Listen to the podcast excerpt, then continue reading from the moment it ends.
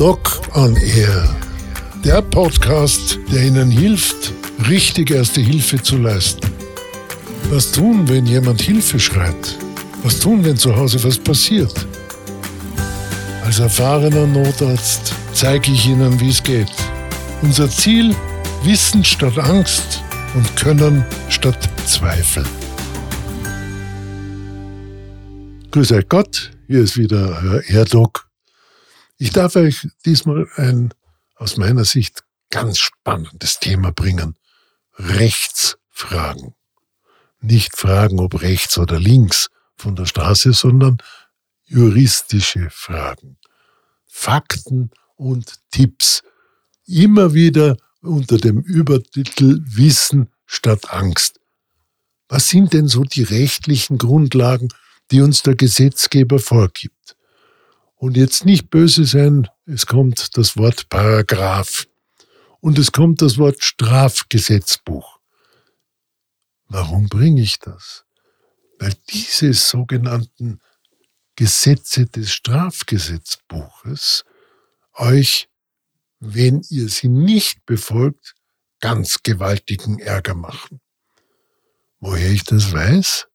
Na, ein bisschen darf ich mitreden, weil ich seit vielen, vielen Jahrzehnten gerichtlich beeidete Sachverständiger bin und auch im Jahr doch einige, äh, kann ich ruhig sagen, hunderte Gutachten mache und damit immer wieder bei Gerichtsverhandlungen auch selber anwesend bin. Also, rechtliche Grundlagen dienen, dass alles seine Ordnung hat.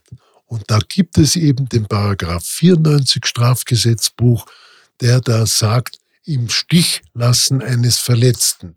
Das bedeutet, wenn ihr erkennt, dass hier jemand erste Hilfe braucht, und es ist jetzt ganz egal, ob das nur ein bisschen auf die Seite legen, weil der Mensch sonst am Rücken liegend erstickt, oder Rettung rufen oder guten Zuspruch machen und verhindern, dass dieser Verletzte jetzt so unterkühlt, dass er daraus einen weiteren Gesundheitsschaden hat. Alles Dinge, die euch euer Hausverstand sowieso sagt. Jeder von uns hilft ja, wenn er irgendwo was sieht. Und wenn wir nicht helfen, dann ist es fast immer deshalb, weil wir Angst haben, was falsch zu machen. Ihr macht's nichts falsch, kann ich euch hundertprozentig garantieren.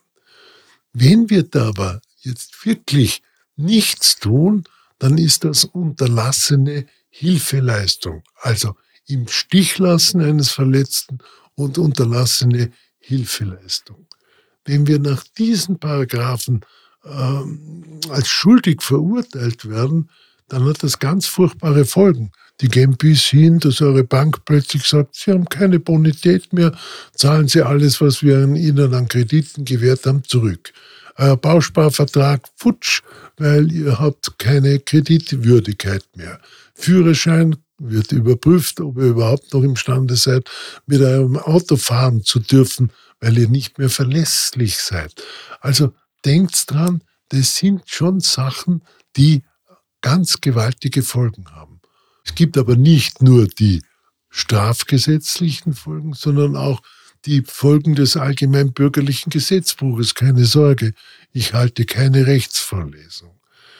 Dieses allgemeinbürgerliche Gesetzbuch sagt zum Beispiel, wer sich zu einem Amte, zu einer Kunst oder zu einem Gewerbe oder Handwerk öffentlich bekennt, gibt damit auch zu erkennen, dass er sich des notwendigen Fleißes bemüht hat, dass er die Basics beherrscht und nicht grobe Fehler macht.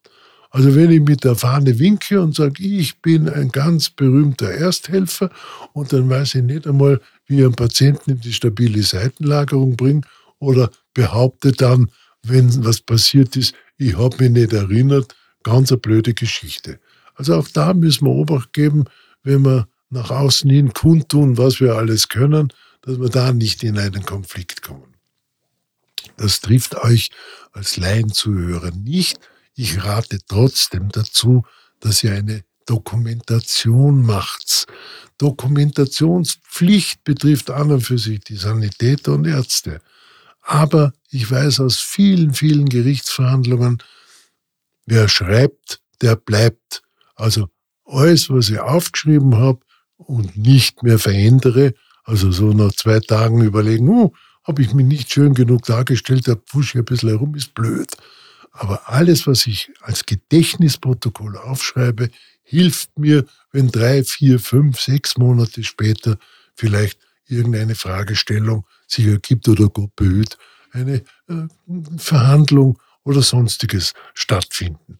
Also Dokumentationspflicht, glaube ich, ist für jeden von uns was Gescheites, weil wir damit uns absichern und nichts falsch machen.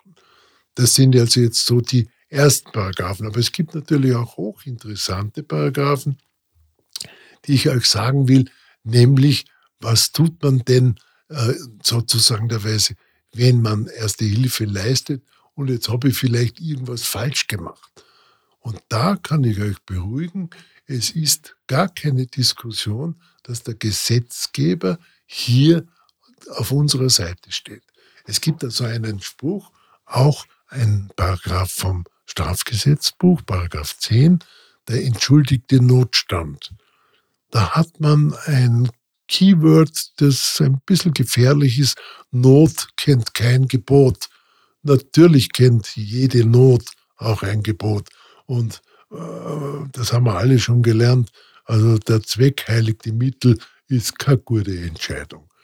Trotzdem steht dieser Paragraph uns zur Seite, wenn wir eine Tat begehen, die eigentlich mit Strafe bedroht wäre, die aber dazu dient, dass ein bedeutender Nachteil für einen anderen abgewendet werden kann. Also wenn wir, ich sage das jetzt nicht als Herausforderung, wir fahren jetzt alle ohne Blaulicht mit Vollgas und 150 durch die Rettungsgasse, der wird euch, das wird nicht gut ausgehen. Aber wenn ich als Ersthelfer ausgebildet bin und sehe, da ist ein Unfall und fahre die letzten Meter auf der Rettungsgasse, um dort dann entsprechend helfen zu können, dann ist das sicherlich ein unverhältnismäßig geringerer, kleinerer Schaden, äh, wo ihr damit rechnen könnt, dass ihr nicht äh, zur bösen Verantwortung gezogen werdet. Also Not kennt kein Gebot, heißt also, dass ich imstande bin, eine Hilfestellung zu geben, die äh, sozusagen der Weise nicht ganz äh, im Rahmen des Vorgesehenen abläuft. Klar, es gibt ganz große Rechtsunsicherheit und soll ich noch und darf ich noch und eigentlich ist das nicht meine Baustelle. Denkt daran, Hilfe muss ein ganz selbstverständlicher, ganz selbstverständlicher Konsens sein. Warum? Wenn du nicht hilfst, rennst du dein Leben lang mit dieser Schuld durch die Gegend. Sehr interessant ist, dass das in Amerika dazu geführt hat, äh, diese Angst äh, vor irgendwelchen Schadensforderungen, dass kein Mensch mehr geholfen hat. Die Leute sind auf der Straße zusammengebrochen, die Menschen haben einen Bogen rundherum gemacht, hinter meiner, vor meiner, links, rechts, gibt's nichts und haben sich nichts gepfiffen. Aus Angst, dass sie irgendwelche Millionenklagen haben. Heute ist diese sogenannte persönliche Freiheit gar nicht mehr notwendig. Jeder Laienhelfer wird vor Klagen des Opfers geschützt und zur ersten Hilfe ermutigt. Das ist gesetzlich heute auch im asiatischen Raum. Also auch wenn ihr auf Urlaub in China oder im anderen arabischen Raum seid, unterlassene erste Hilfeleistung wird euch am Kopf fallen. Wenn ihr Basic Life Support macht, also ganz einfache erste Hilfe leistet, dann habt ihr die Sicherheit, dass ihr vom Staat her geschützt seid und niemand euch sozusagen der Weise hinterher verklagen wird und euch niemand ans, aufs Feld geht. Ja? Also diese sogenannte äh, Enthaftung, die passiert übrigens auch in Flugzeugen.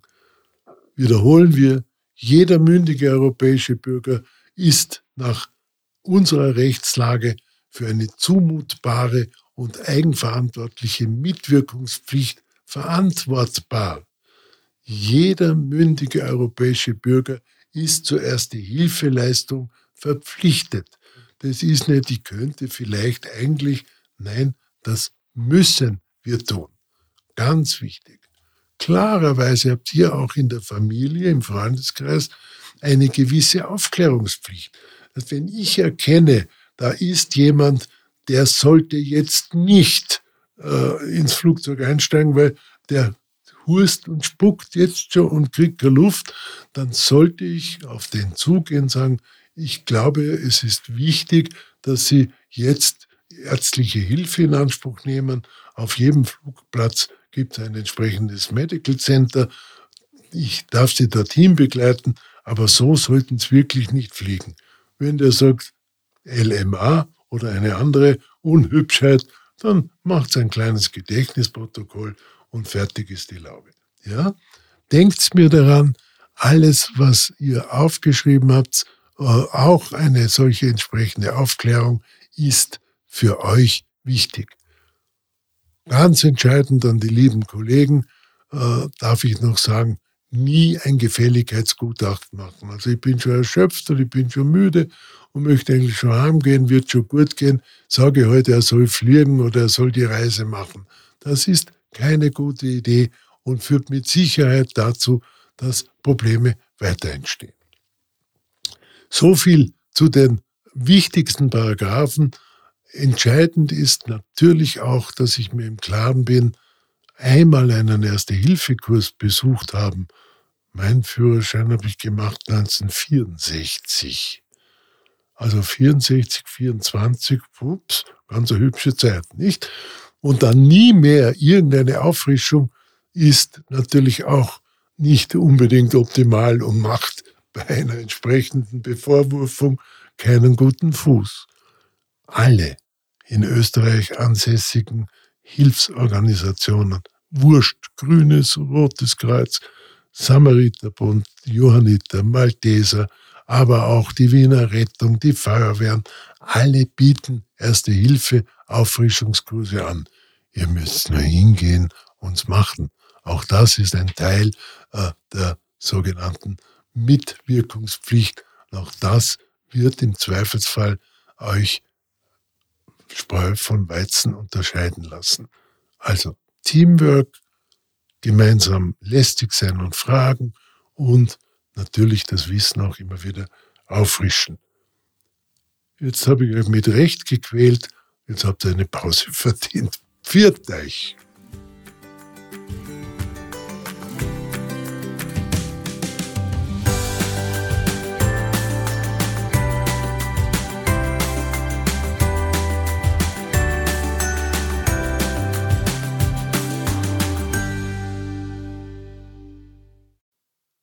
Noch eine wichtige Information.